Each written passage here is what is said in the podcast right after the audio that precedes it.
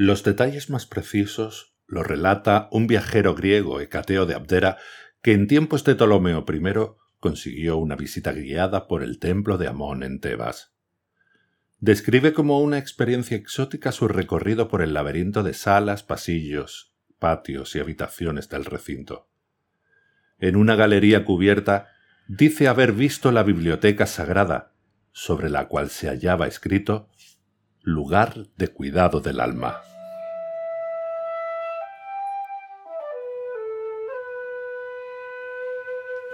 Hola, ¿qué tal? Estás en el podcast de Kaobido, Escuela de Masaje Facial Japonés, el programa en el que hablamos de la belleza, la salud, el bienestar y todo lo referente al masaje facial japonés, posiblemente el mejor masaje del mundo.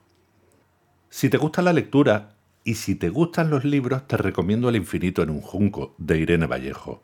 Bueno, el caso es que recientemente me lo han regalado y tengo que decirte que es uno de esos libros que me producen un placer un deleite impresionante, ¿no?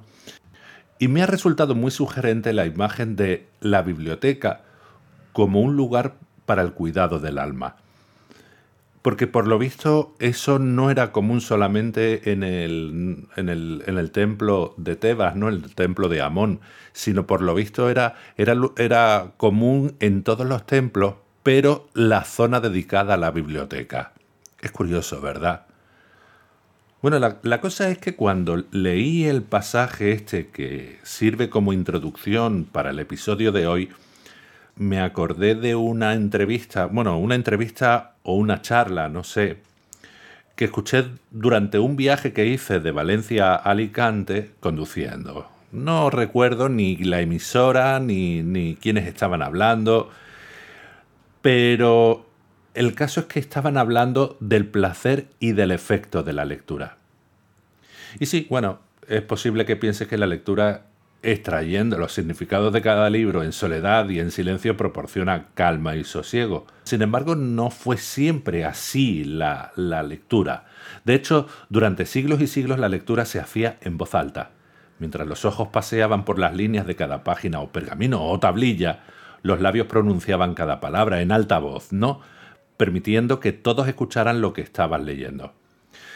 Fíjate tú que no fue sino hasta San Ambrosio, el obispo de, Milán, quien tuvo la idea de leer en silencio.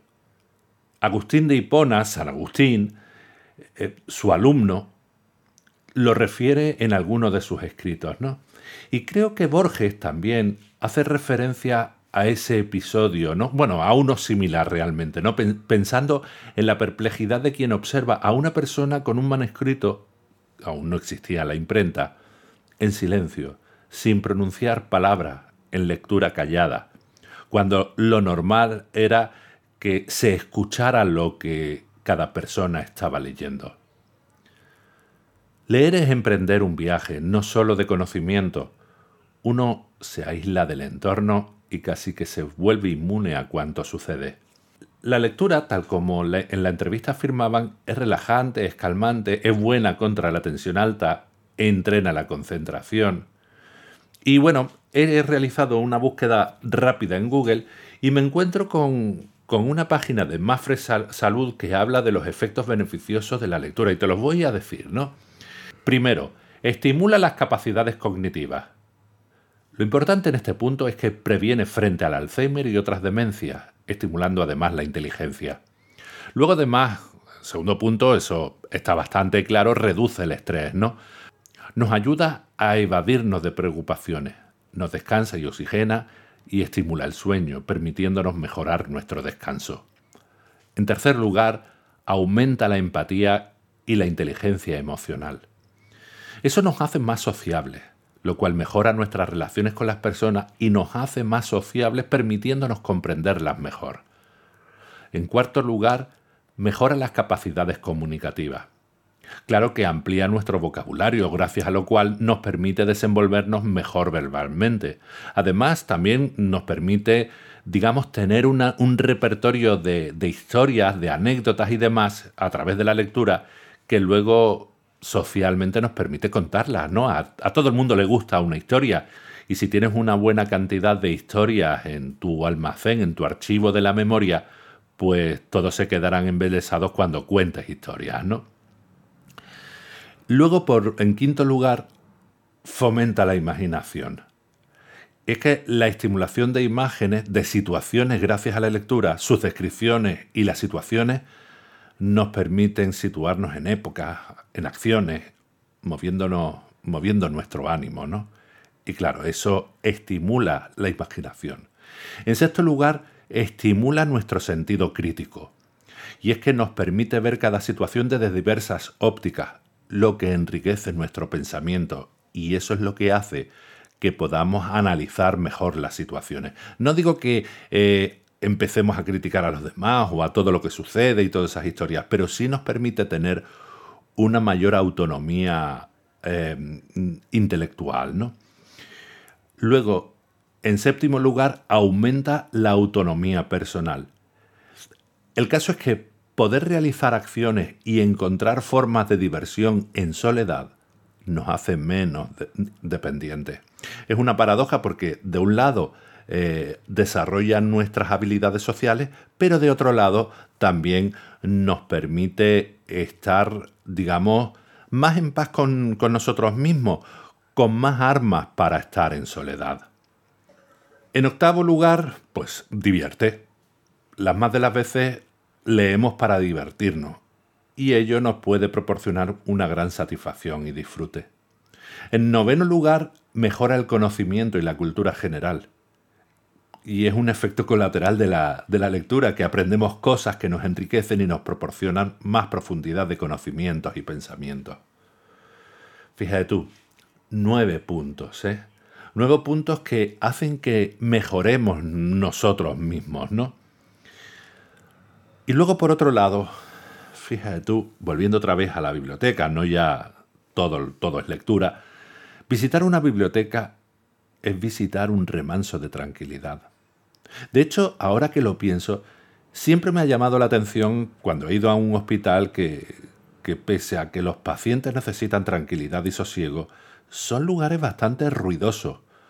No así una biblioteca, que suele ser espacios en donde los sonidos se perciben muy amplificados por el silencio que impera. Y es que, bueno, muchas veces ocurre que en el silencio de la noche cualquier cosa que ocurre se escucha mucho más. Durante el día, con toda actividad y con toda cantidad de ruidos que existen, hay sonidos que permanecen, digamos, ocultos a nuestros oídos, pero porque están desdibujados, están, están escondidos detrás de de otros sonidos y ruidos, ¿no?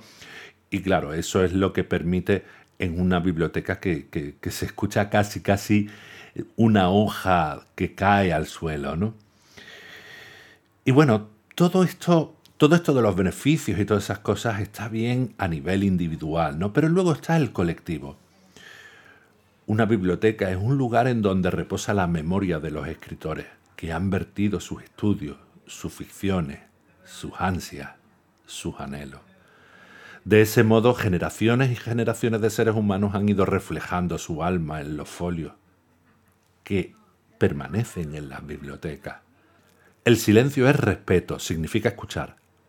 Leer y escuchar son en ese sentido la misma cosa.